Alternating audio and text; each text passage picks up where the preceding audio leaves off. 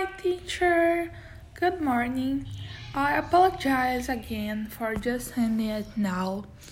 It's just that I wasn't notified by the coordination that these evolutions were missing yet.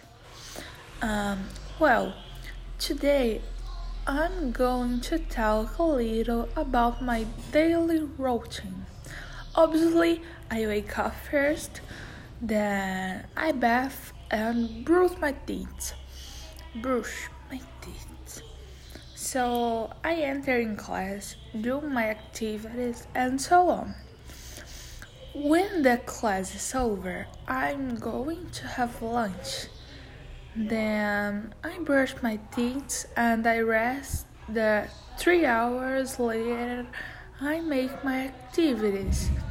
Then I will see a cartoon, and cartoon. And um, and uh, then I swear with my parents and my sister.